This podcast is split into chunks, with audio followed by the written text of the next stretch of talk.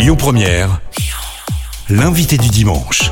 Vous écoutez Lyon Première et ce dimanche matin, je vous l'ai promis depuis le début de cette matinée, je reçois Benoît Josserand. Bonjour. Bonjour. Bienvenue sur Lyon Première. Vous êtes le représentant des bouchons lyonnais et évidemment vous-même restaurateur au Café du Jura, rue Tupin. On va parler et de vous et de la profession et de ce qui se passe en ce moment. D'abord, j'aimerais bien qu'on parle un peu des bouchons lyonnais. On va inviter les auditeurs un peu au restaurant. Ça va pas nous faire de mal et ça va nous changer. C'est par les temps qui courent.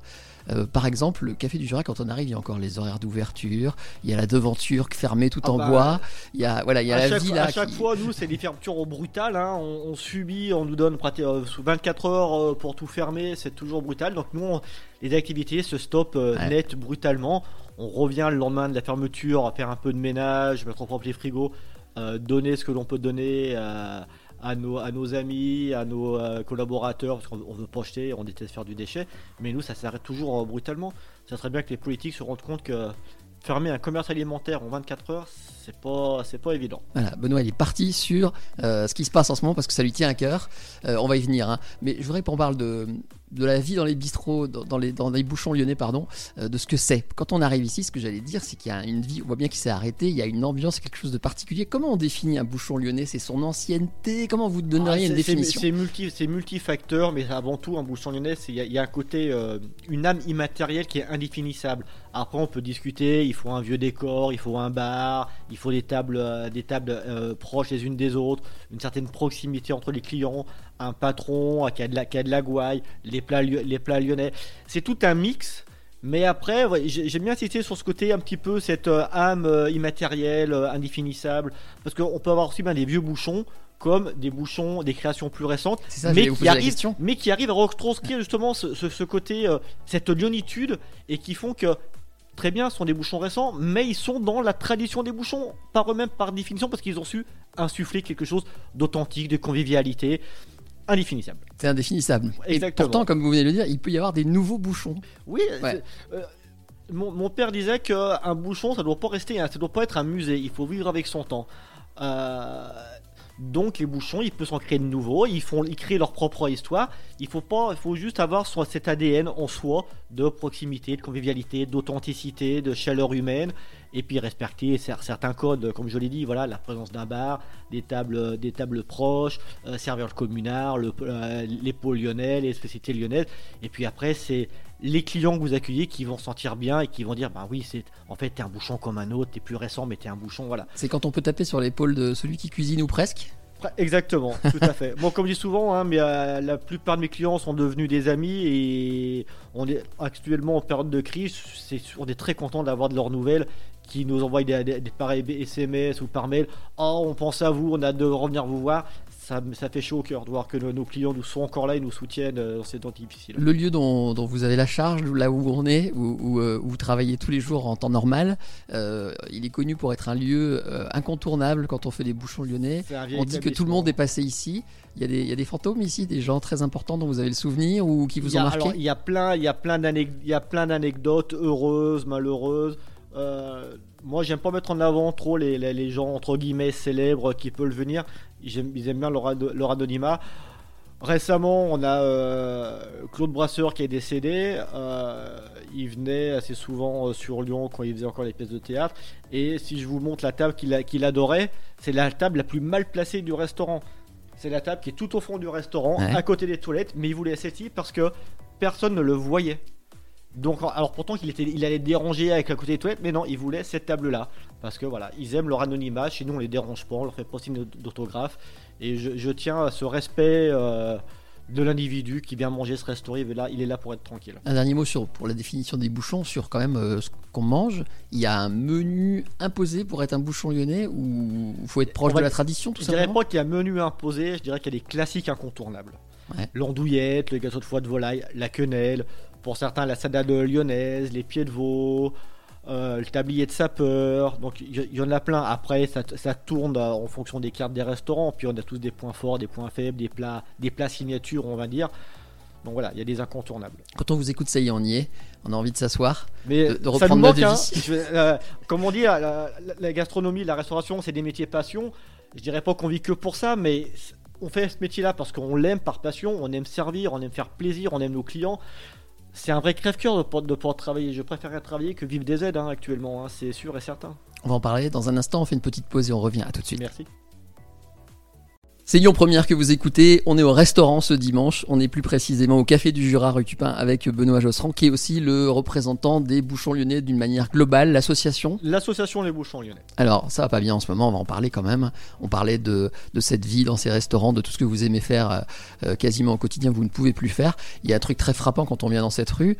euh, tous les commerces autour sont ouverts. Le chocolatier, la papeterie, celui qui vend des fringues, enfin tout le monde. Merci de remuer le couteau. Voilà. Merci de remuer Et- le couteau dans la plaie. En effet, voilà, tout le monde est ouvert, sauf nous et les lieux de culture comme les cinémas, les musées. euh, Alors on a beaucoup entendu les, les gens comme vous, les restaurateurs, développer leurs arguments, expliquer qu'ils ne comprennent pas, parler des voyages en avion, tout ça. Est-ce que vous arrivez à digérer cet écart là, cette différence finalement? Est-ce que vous faites une raison ou pas? Je me ferai jamais de raison parce qu'on nous a imposé des protocoles sanitaires qu'on a respectés.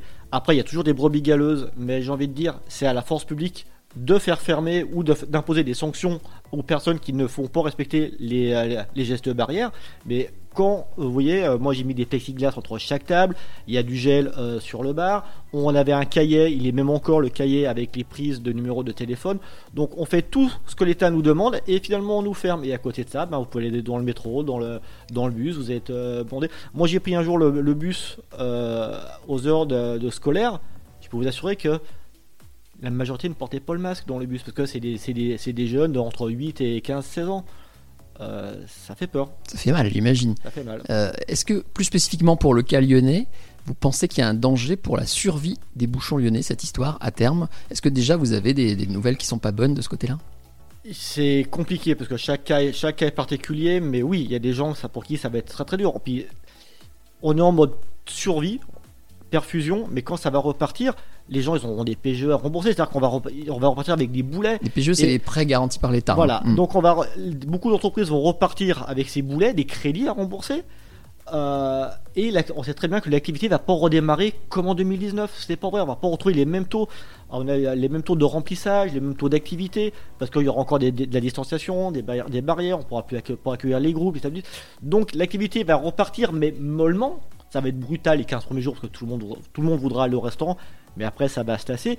Mais on aura des, des charges qui vont être beaucoup plus importantes que ce que l'on avait avant.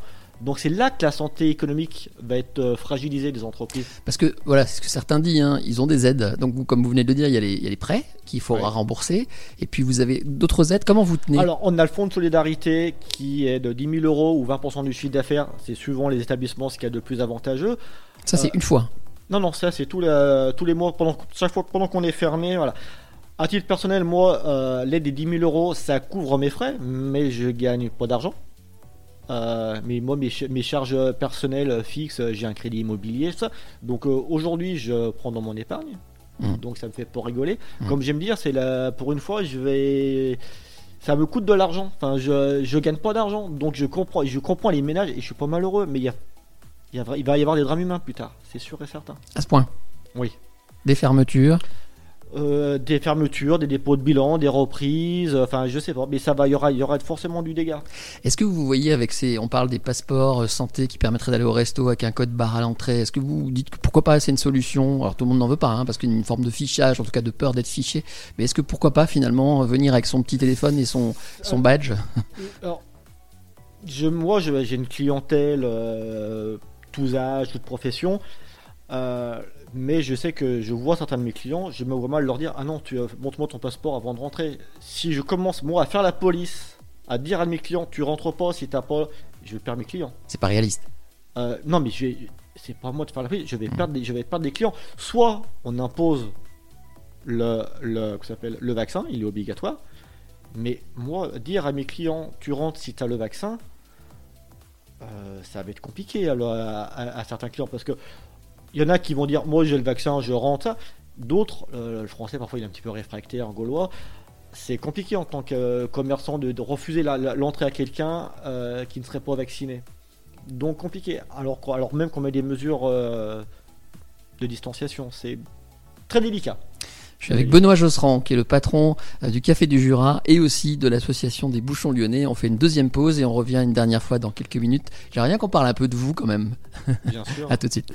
Lyon Première, l'invité du dimanche.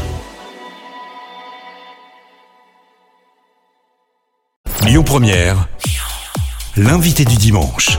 Lyon Première et ce dimanche mon invité est Benoît Josserand, le président euh, de l'association des bouchons lyonnais. lyonnais, tout à fait. Et Voilà, et aussi euh, d'un restaurant, pas le président, hein, mais le patron euh, du Café du Jura. associé avec ma mère du Café du Jura. Alors voilà, je voulais y venir. On va un peu en cuisine. C'est elle qui cuisine. En tout cas, quand on va sur votre site internet, parce que vous êtes moderne quand même, hein, Oui. même si le lieu est authentique et tout ça, vous êtes moderne. Il y a un beau site internet et on voit vous et votre maman.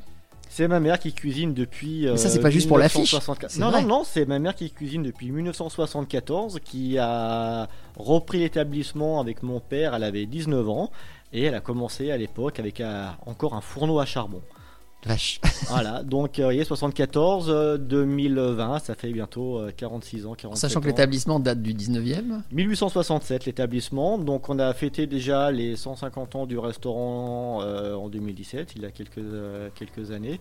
150 ans ou 100 ans, je sais plus. Mhm. je sais même plus. Bon, ça fait un bail. Voilà, c'est ça. Et ben, ma mère voulait arrêter après 49 ans d'activité au Café du Jura, mais il y a le Covid, donc euh, je pense qu'elle fera les 50 ans euh, d'activité euh, au même endroit. Parce que justement, j'allais vous poser la question comment on fait après maman? C'est vous qui devrez reprendre la cuisine ou Alors, comment, comment la moi, tradition? je, je suis déjà en cuisine tous les matins avec ma mère et après je passe sur la salle, donc on travaille déjà le matin en binôme. Et après, soit je passerai en cuisine, soit j'embaucherai un chef et on travaillera tous les deux. Enfin voilà, il y a plein de, il y a plein de solutions. On verra comment ça, ça évolue. Alors, vous, du coup, comment vous arrivez obligatoirement dans cette histoire Parce que vous, êtes arri- vous arrivez comme non, le non, fils non, moi j'ai un parcours très, un petit peu atypique. Euh, j'ai une maîtrise euh, d'histoire et un magistère de sciences humaines que j'ai fait à Lyon 3. Mais parallèlement à mes études, j'ai toujours travaillé dans la, dans la restauration, aussi bien au, au restaurant familial que chez des, euh, chez des collègues. Et après, ma vie professionnelle m'a porté à travailler pour la communication dans une banque. J'ai travaillé pour euh, un, un grand groupe euh, qui est le groupe Casino. Et après, j'ai travaillé un petit peu pour le ministère de la Défense comme euh, chargé de mission. Et puis les circonstances familiales ont fait que j'ai dû revenir ici m'associer avec ma mère euh, suite au décès de mon père. Donc, vous n'étiez pas du tout parti pour être cuisinier ou, pas du tout ou- ou parti tenir pour un restaurant reprendre le restaurant, même si je savais très bien au fond de moi que il y avait comme cet attachement viscéral au restaurant familial parce que j'y ai passé ma jeunesse, j'y ai travaillé très tôt, très jeune.